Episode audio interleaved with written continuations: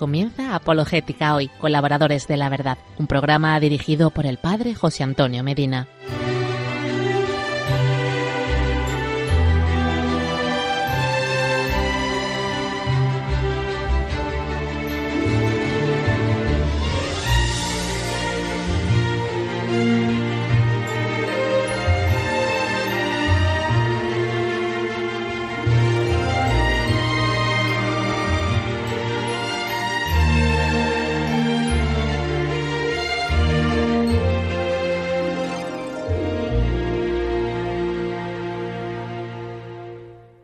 Hola familia, hola amigos, soy el padre José Antonio Medina Pellegrini y es una alegría enorme volver a encontrarnos una vez más aquí en Radio María para seguir compartiendo nuestro programa Apologética Hoy, colaboradores de la verdad.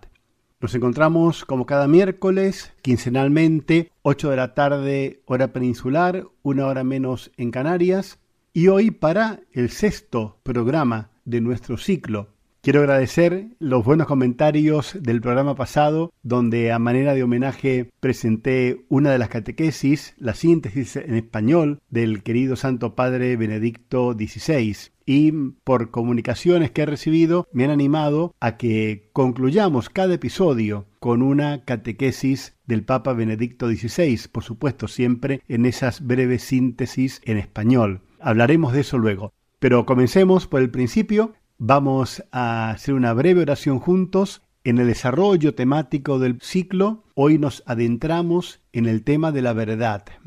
La verdad que le da sentido a nuestra existencia. Entonces vamos a rezar juntos para pedir encontrarle el sentido a la vida. Recemos juntos. Señor, ¿para qué es la vida si no es para darla? Tú que naciste al vaivén de un viaje, y has muerto como un ladrón después de haber caminado por la senda sin dinero, sácame de mi egoísmo y de mi confort.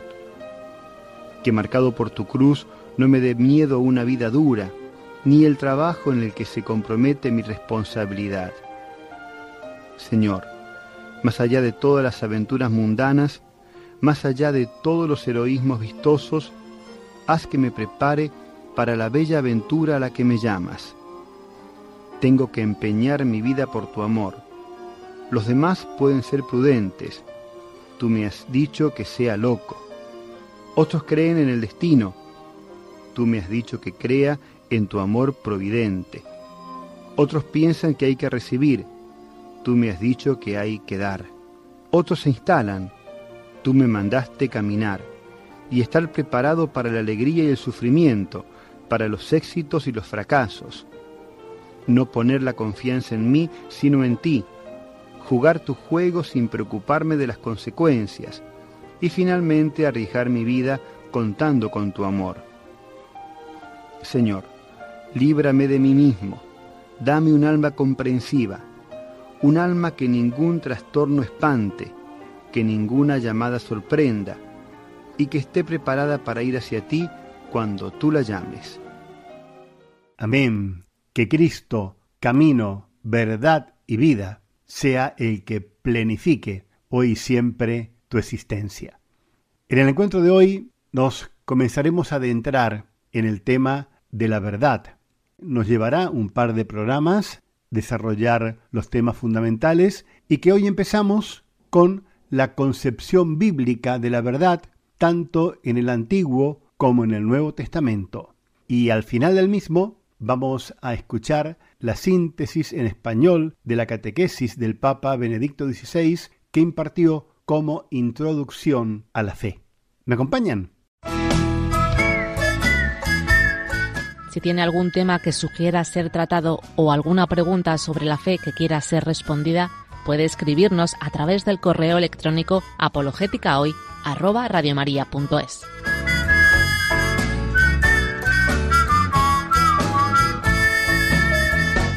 Comenzamos entonces con la concepción bíblica de la verdad. En esta primera parte del programa, algunos razonamientos de teología fundamental y la exégesis bíblica buscando la verdad en el Antiguo Testamento.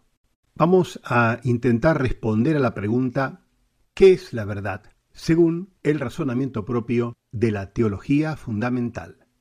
En la cultura contemporánea, dicen los filósofos, que nos encontramos frente a una inmensa crisis de la idea de verdad y que asistimos a una auténtica eliminación de la verdad.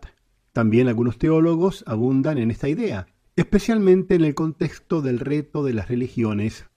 Para poder participar del diálogo interreligioso, sienten algunos la tentación de considerar sólo el valor salvífico de las diversas religiones y de poner entre paréntesis el problema de su verdad o eventualmente de sus errores. La pregunta por la verdad, sin embargo, es insoslayable si se quiere evitar el peligro de caer en el sincretismo o de reducir el diálogo a una simple fenomenología de las religiones.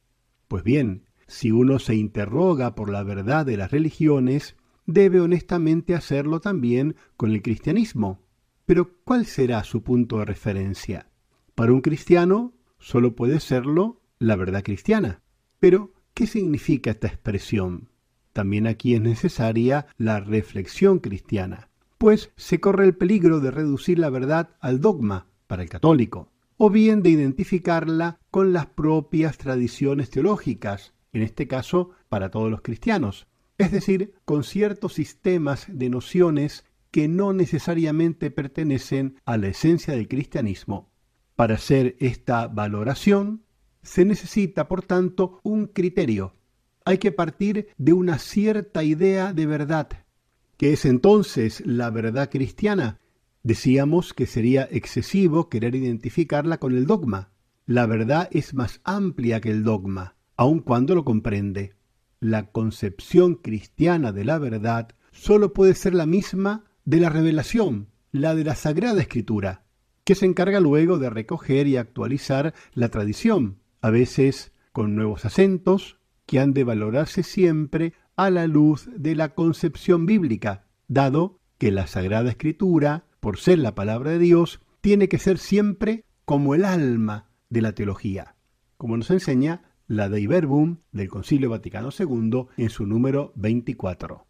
En resumen, puede decirse que según la Sagrada Escritura, la verdad es precisamente la revelación, es decir, la revelación histórica y progresiva del plan salvífico de Dios que culmina en Jesucristo. Esta concepción, preparada ya en el Antiguo Testamento, es elaborada en el Nuevo Testamento, en donde se dice que Jesucristo mismo es la verdad. Evangelio de Juan capítulo 14 versículo 6, y que su obra se prolonga gracias a la acción del Espíritu de la verdad en la Iglesia. Por tanto, vamos a buscar la concepción bíblica de la verdad, en primer lugar en el Antiguo Testamento y luego en el Nuevo. Vamos a ello. La verdad en el Antiguo Testamento. En los libros del Antiguo Testamento, la palabra hebrea emet, verdad, ha tenido una clara evolución semántica. En los libros más antiguos significaba fundamentalmente solidez, estabilidad y también, por tanto, fidelidad, la fidelidad a la alianza. Pero después del destierro, especialmente en la tradición apocalíptica y en la sapiencial, verdad va tomando progresivamente un sentido nuevo que prepara el Nuevo Testamento. Verdad designa la revelación del designio de Dios y luego también la sabiduría, la doctrina de la salvación, según la cual tienen que vivir los hombres. Es significativo que el sustantivo verdad aparezca varias veces yuxtapuesto a misterio y se utilice con los verbos no esconder, manifestar, revelar. Así, por ejemplo, en Tobías 12:11 se dice lo siguiente: Os voy a decir toda la verdad y no os ocultaré nada. Se comprende, por tanto, que esta concepción de la verdad como revelación del misterio se encuentre especialmente en la tradición apocalíptica y sapiencial. En las visiones de Daniel sobre el mundo celestial encontramos esta expresión, el libro de la verdad, Daniel 10:21. Es el libro divino en el que está escrito el proyecto divino para el tiempo de la salvación, que sigue estando escondido. El libro de la sabiduría anuncia que en tiempos del juicio escatológico los justos comprenderán la verdad. Sabiduría 3.9.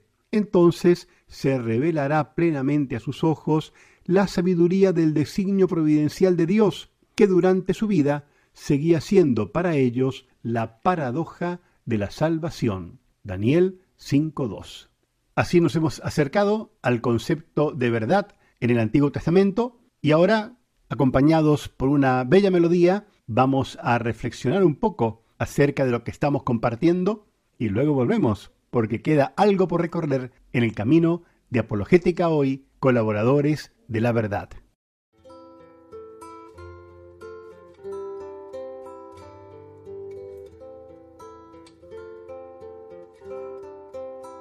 En el principio existía su palabra, tú eras la luz verdadera y te hiciste carne y habitaste entre nosotros.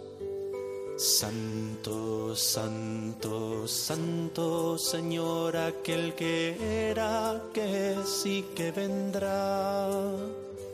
Eres digno de tomar el libro y abrir sus sellos, Señor. Alabanza, gloria, sabiduría fuente de toda santidad. A ti, palabra de Dios, te alabamos, a ti, Cordero de Dios, de Dios. Tú eres el fiel, tú el veraz, el que lo vio da testimonio y dice la verdad, porque tú eres verdad.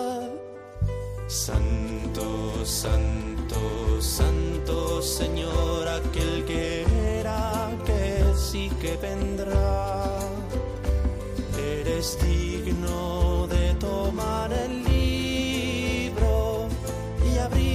sus sellos, Señor. Alabanza, gloria, sabiduría, fuente de toda santidad.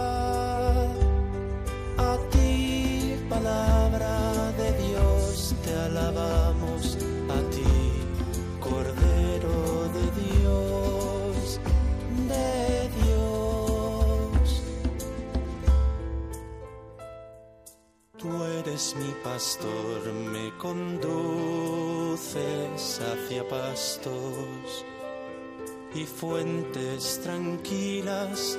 Tú me llamas por mi nombre, ya no temo, tú vas conmigo. Santo, santo, santo Señor, aquel que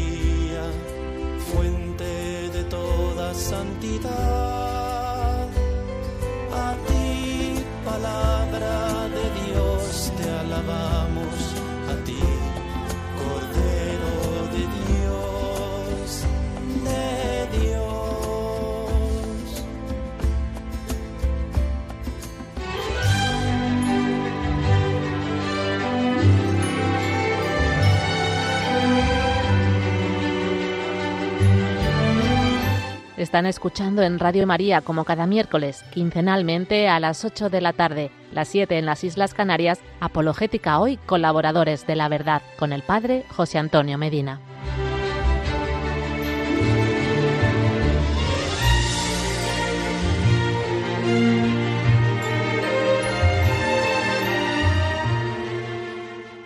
Segunda parte de nuestro programa de hoy, Vamos ahora a buscar el concepto bíblico de verdad en el Nuevo Testamento. A partir de este trasfondo sapiencial, apocalíptico y escatológico, se fue formando progresivamente la noción cristiana de verdad. El paso de la concepción judía a la cristiana aparece claramente en un texto de San Pablo. Él denuncia la ilusión de los judíos que se jactan de tener en la ley la norma de la ciencia y de la verdad. Carta a los Romanos 2.20. Es decir, de encontrar en la ley mosaica toda la revelación de la voluntad de Dios. Para San Pablo, la verdad de la ley ha sido sustituida ahora por la verdad del Evangelio, Gálatas 2, 5 y 14, y por la palabra de la verdad, Efesios 1.13, es el Evangelio de nuestra salvación. Los cristianos que han aprendido de Cristo saben ahora que la verdad está en Jesús, Efesios 4.21. Pero después de su partida, es decir, desde el momento en que Cristo fue asumido en la gloria, los cristianos saben también que Él sigue estando con ellos hasta el final de los tiempos. Evangelio de San Mateo, capítulo 28, versículo 20. En todo ese tiempo escatológico, el misterio de la piedad, es decir, el misterio de la manifestación de Dios en la carne, es proclamado en la iglesia del Dios vivo, que por eso mismo sigue siendo para los creyentes la columna y el fundamento de la verdad. Primera carta a Timoteo 3:15. Pero esta verdad cristiana está destinada a todos. En efecto, Dios quiere que todos los hombres se salven y lleguen al conocimiento de la verdad. Segunda carta a Timoteo, capítulo 2, versículos 4 al 6. Todo esto nos introduce directamente en San Juan, el evangelista. A diferencia del mundo clásico o del mito gnóstico, Juan no coloca nunca la verdad en lo absoluto del ser, en la trascendencia de Dios. Para él, la verdad revelada va siempre ligada a la misión temporal de Jesús, a su palabra y al don del Espíritu, y luego también a la acogida de esa verdad por parte de los creyentes. Escuchemos por ejemplo Juan 1.14. Aquel que es la palabra se hizo carne, lleno de gracia y de verdad. O Juan 1.17 la gracia de la verdad fue manifestada por Jesucristo. Y es el mismo Jesucristo quien lo declaró en la última cena. Evangelio de Juan 14:6. Yo soy la verdad. El hombre Jesús es verdaderamente para nosotros la verdad, ya que en él se ha manifestado el misterio de su filiación divina, de la que estamos llamados a ser partícipes. La verdad de que habla Jesús era la manifestación de sí mismo a los hombres y por medio del conocimiento de sí mismo el don que se les hacía de la salvación. La verdad que nos ha traído el Jesús histórico sigue estando presente también para Juan después del momento en que dejó el mundo para ir al Padre. Juan 16, 28. Se actualiza en la iglesia y se actualiza en la iglesia por obra del Espíritu. Por eso Juan puede escribir, el Espíritu es la verdad y regularmente utiliza en sus escritos, y sólo él en el Nuevo Testamento, la expresión el Espíritu de la verdad. Por ejemplo, en Juan 14, 17, 15, 26 y 16, 13. Por eso, la verdad tendrá necesariamente un papel decisivo en la vida nueva del creyente, Vivir cristianamente para Juan significa vivir en la verdad y en el amor. Segunda de Juan 3. Esa verdad es siempre la verdad de Cristo, pero actualizada por el Espíritu. El camino de la vida cristiana es descrito por Juan con muchas fórmulas diversas. Cuando por primera vez un hombre se ve enfrentado con la verdad de Cristo, tiene ante todo que hacer la verdad, es decir, hacerla entrar dentro de sí mismo, bajo el influjo de la verdad que permanece en él.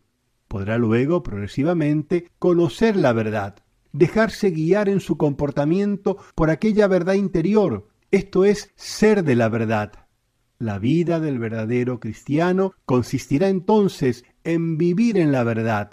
La verdad inspirará todo su camino, su amor a los hermanos, su adoración del Padre, su santificación. Cuanto más se haga discípulo de Jesús y cooperador de la verdad, tanto más será un hombre liberado por la verdad, es decir, liberado por el mismo Cristo, por el Hijo de Dios. Por tanto, lo esencial de esta enseñanza bíblica sobre la verdad ha sido felizmente condensado por algunos autores antiguos, con las siguientes expresiones. El que persevera en el recuerdo de Jesús está en la verdad. Y San Clemente de Alejandría termina afirmando, nuestro título de hijos de Dios expresa la primavera de toda nuestra vida. La verdad que hay en nosotros no envejece y toda nuestra manera de ser queda regada por esa verdad. Así hemos realizado este primer acercamiento al tema de la verdad hoy en la Biblia, tanto en el Antiguo como en el Nuevo Testamento, y Dios mediante en nuestro próximo encuentro vamos a buscar el tema de la verdad en la tradición cristiana. Y ahora, para concluir, vamos a comenzar a escuchar la primera de las catequesis sobre la fe, en la síntesis en español, con la voz del querido y recordado y venerado Benedicto XVI, y lo presentamos de esta manera.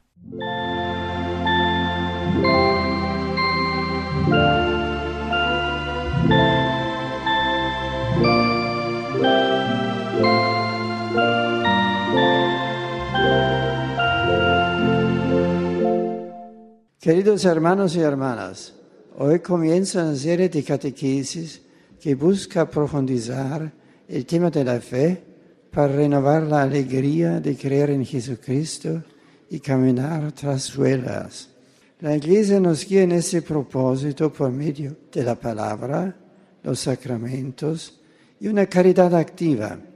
Creer no es el encuentro con una idea o un programa, sino con una persona que vive y nos transforma a revelarnos nuestra verdadera identidad.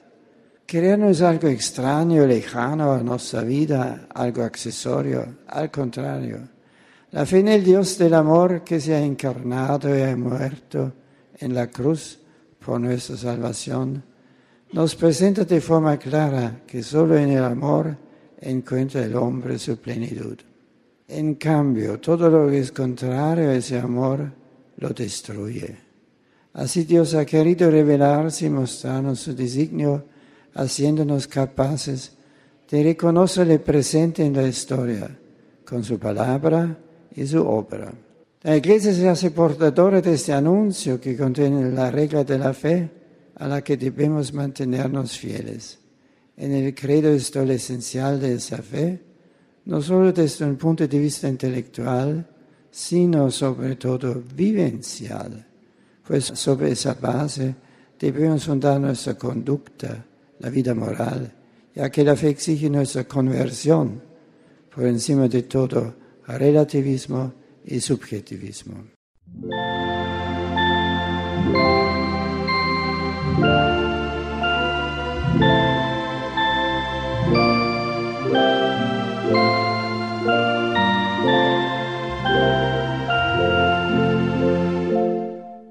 Gracias, Santo Padre Benedicto XVI, por confirmarnos una vez más en la fe. Bueno, vamos a ir al encuentro de la Madre para hacer nuestra oración conclusiva de cada programa y le vamos a pedir una vez más y siempre, Madre, que no nos cansemos. Madre Inmaculada, que no nos cansemos. Madre nuestra, una petición, que no nos cansemos. Sí, aunque el desaliento por el poco fruto o por la ingratitud nos asalte, aunque la flaqueza nos ablande, aunque el furor del enemigo nos persiga y nos calumnie, aunque nos falten el dinero y los auxilios humanos, aunque vinieran al suelo nuestras obras y tuviéramos que empezar de nuevo, Madre querida, que no nos cansemos, firmes, decididos, alentados, sonrientes siempre, con los ojos de la cara fijos en el prójimo y en sus necesidades, para socorrerlos y con los ojos del alma fijos en el corazón de Jesús, que está en el sagrario, ocupemos nuestro puesto, el que a cada uno nos ha señalado Dios. Nada de volver la cara atrás, nada de cruzarse de brazos, nada de estériles lamentos.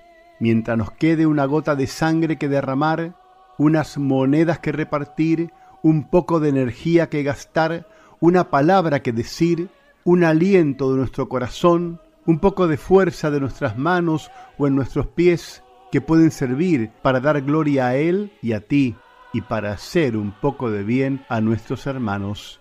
Madre mía, por última vez, morir antes que cansarnos. Y hasta aquí llegamos por hoy. El tiempo se va de las manos sin posibilidad de contenerlo. Con el deseo de reencontrarnos en 15 días, 8 de la tarde, hora peninsular, una hora menos en Canarias. Aquí, ¿dónde va a ser? En la Radio de la Virgen, en Radio María. Reencontrarnos para compartir una nueva emisión de Apologética Hoy, colaboradores de la verdad. Les imparto de corazón y con mucho cariño la bendición de Dios Todopoderoso, que es Padre, Hijo y Espíritu Santo. Amén.